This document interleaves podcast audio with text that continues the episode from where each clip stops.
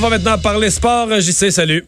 Comment ça va, les gars? Ça va très bien. Euh, là, euh, Ryan Peeling, euh, commotion cérébrale, mais ce n'est pas survenu hier.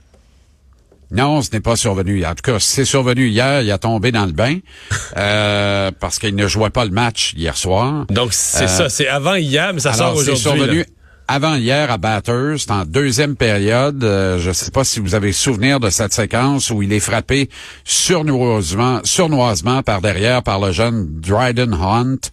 Euh, des Panthers qui a 23 pouces à peine. On peut pas vraiment lui en vouloir. On demande à ces jeunes qui luttent désespérément pour se faire une place au soleil de tout donner sur la glace, de mettre leur trip sur la patinoire. Mais il en demeure pas moins que c'est un geste euh, répréhensible parce que euh, c'est une mise en échec illégale et surnoise. Et la conséquence est telle que là, le jeune Ryan Pellig, c'est une véritable onde de choc dans l'entourage du Canadien, partout à Montréal, dans le monde du sport Mario et parce que Ryan Pellig était le sourire de ce camp d'entraînement. C'était l'histoire de ce camp d'entraînement. Il y a plein de belles petites histoires. on a parlé de notre ami de, de, Rivière-du-Loup, évidemment. Mais, sais, la vraie histoire, c'est Ryan Pellig. C'est le premier choix de l'équipe en 2017. Il connaît depuis ce temps-là une progression qui est euh, plus qu'excellente, je dirais, j'ose utiliser le, le, le qualificatif fulgurante.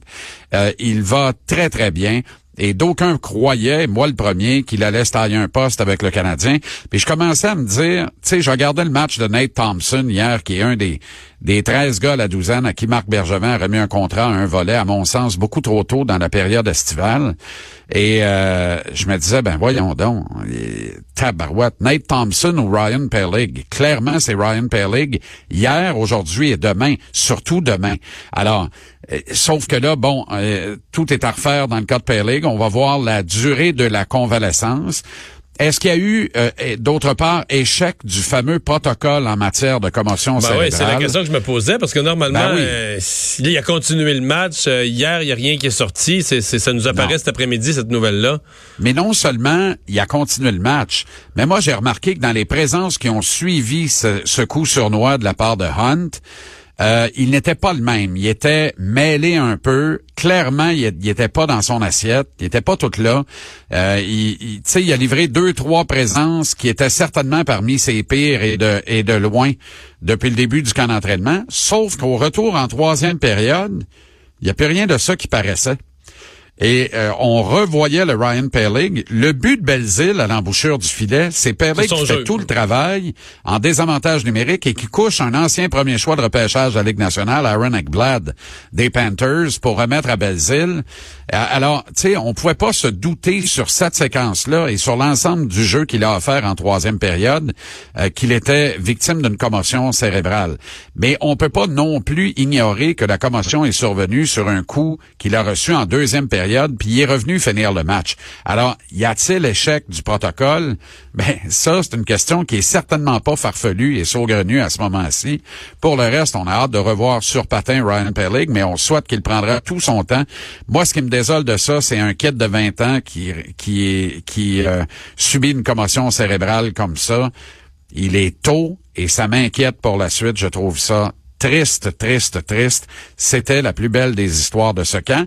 Mais entre-temps, euh, Nick Suzuki, hier, a été excellent, euh, Mario Edes. Il a joué vraiment un très bon match. Alors lui, c'est une progression fulgurante aussi par rapport au premier match pré-saison qu'il avait disputé lundi soir où il était plus en demi-teinte, un peu mais lui, il a, montré de bons flashs, mais sans plus. Mais lui, il a l'air vraiment très confiant, très calme. C'est pas quelqu'un que tu sens là, qu'il je sais pas qu'il fait pas d'efforts, mais tu sais, il y a des joueurs que tu sens qu'un talent limité, là, tout ce qu'ils peuvent faire, c'est se défoncer pour impressionner. Pas lui, on sent qu'il joue vraiment en finesse, il est intelligent, il est même prêt à laisser aller, ralentir un petit peu le mouvement pour voir comment ça se place. Puis tu sais, pour c'est, je sais pas, mon feeling, c'est que c'est du vrai talent là, de, de vision de jeu. C'est du talent pur, du talent pur, du talent brut. Et la beauté de l'affaire, c'est que peut-être que son, son pire défaut, c'est sa vitesse, mais sa principale qualité, c'est son intelligence au jeu. Quand tu as la capacité de ne pas savoir où est la rondelle, mais de plutôt savoir où elle sera, la seconde suivante, euh, ça compense pour bien des lacunes en termes de rapidité. Alors, il est capable de ralentir le jeu. Voilà pourquoi le Canadien va tout tenté pour l'utiliser à la position de joueur de centre. J'en ai bien l'impression, parce que c'est là où il peut exprimer sa créativité davantage. C'est lui qui pourra être le porteur du disque en entrée de territoire, qui obliquera une fois passé la ligne bleue pour ralentir le jeu, justement, comme des grands l'ont fait dans l'histoire. Évidemment, le plus grand de tous était Wayne Gretzky, qui était maître dans cet art. Mais plus près de nous, Mike Ribeiro excellait également et a eu une carrière dans la Ligue nationale à peu près sur ce seul principe de l'intelligence au jeu, d'être capable capable de devenir un Ken Nagano sur la glace ou un Robert Lepage, d'être le metteur en scène de ce qui va se destiner euh, sous ses yeux. Alors, faudra lui euh, euh, lui joindre des alliés intelligents qui vont comprendre comment le compléter. Mais ça a bien été hier, vraiment. parce que des, il a joué un bon match. Des patineurs rapides, sans talent, t'en vois aussi qui sont comme une, qui sont comme la balle, qui sont comme la balle dans un pinball. Tu sais, se garoche à gauche, à ben droite, dans toutes les directions. Ils ont toujours l'air de travailler très fort, ben mais il arrive rien. Là, tu sais, ils sont ben pas en bonne place. Des gars comme ça, que tu vois le gars de sécurité ouvrir la porte de la Zamboni quand il s'en vient vers lui parce qu'il dit il va se tuer dans la bande. On en connaît. Il y en a. C'est un autre type de joueur de hockey. Alors, et ça, ces gars-là étaient bien servis à une époque où tu pouvais être un peu un gars solidex en faisant ça. Les, l'art de la poursuite de rondelles se joue différemment maintenant. La réglementation a changé. Alors, tu comprends, c'est, on est ailleurs, là. Mm. Je dis pas qu'il n'y a pas de place pour les joueurs rapides, mais l'intelligence pourra toujours trouver son chemin jusque dans un alignement régulier de la Ligue nationale. Et ça, ben, c'est une des bonnes qualités de, Nick Suzuki. C'est aussi une des belles qualités de Ryan Pellig. Fait ça, tu sais, ces deux petits gars-là, t'ajoutes Kale Fleury, mon chou en défense, Caden Primo devant le filet. On regarde actuellement dans ce camp d'entraînement quatre joueurs de la Ligue nationale, des vrais joueurs de hockey de la Ligue nationale. Alors, c'est très stimulant personnellement, là, ça fait un bail qu'on n'a pas vu ça. L'an dernier, on s'est excité beaucoup de Kotkaniemi avec raison, je pense. Mais c'est à peu près tout ce qu'on avait à se mettre sous la dent cette année, c'est pas vrai. Et l'an prochain, ça va être encore mieux. C'est l'arrivée de Cole Caulfield qui va s'ajouter à ça.